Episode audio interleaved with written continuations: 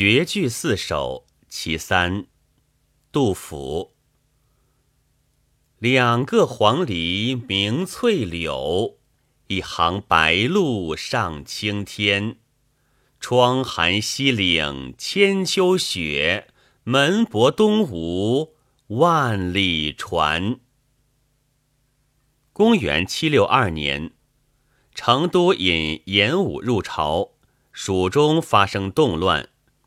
杜甫一度避往梓州。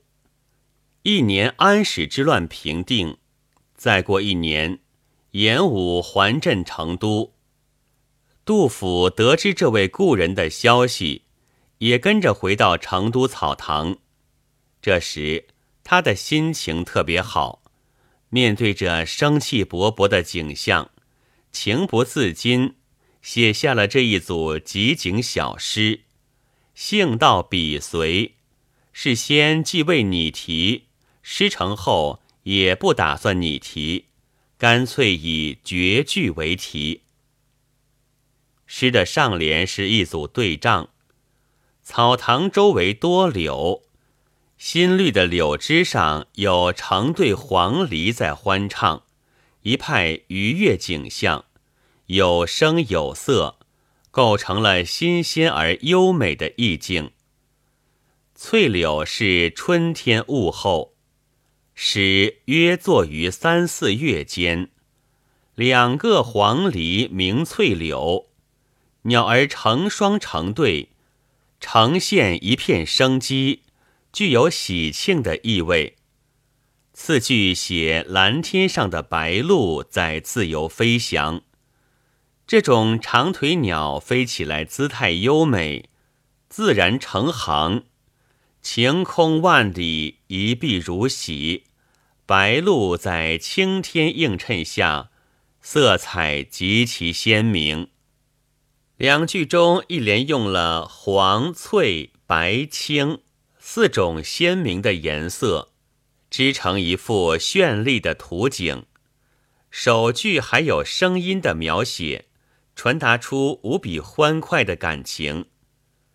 诗的下联也由对仗句构成，上句写凭窗远眺西山雪岭，岭上积雪终年不化，所以积聚了千秋雪，而雪山在天气不好时见不到，只有空气清澄的晴日，它才清晰可见。用一寒字，此景仿佛是嵌在窗框中的一幅图画，近在目前，观赏到如此难得见到的美景，诗人心情的舒畅不言而喻。下句再写向门外一瞥，可以见到停泊在江岸边的船只，江船本是常见的。但“万里船”三字却意味深长，因为他们来自东吴。当人们想到这些船只行将开行，沿岷江、穿三峡，直达长江下游时，就会觉得很不平常，因为多年战乱，水陆交通为兵戈阻绝。船只是不能畅行万里的，而战乱平定，交通恢复，才看到来自东吴的船只，诗人也可青春作伴，好还乡了，怎不叫人喜上心头呢？万里船与千秋雪相对，一言空间之广，一言时间之久。诗人身在草堂，思接千载，视通万里，胸次何等开阔！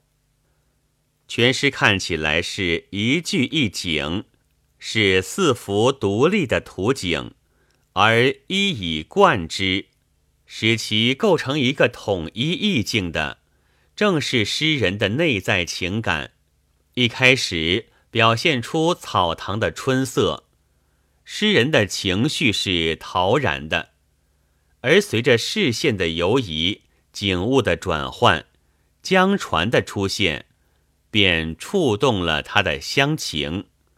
四句景语就完整表现了诗人这种复杂细致的内心思想活动。本文作者周孝天朗读：白云出岫。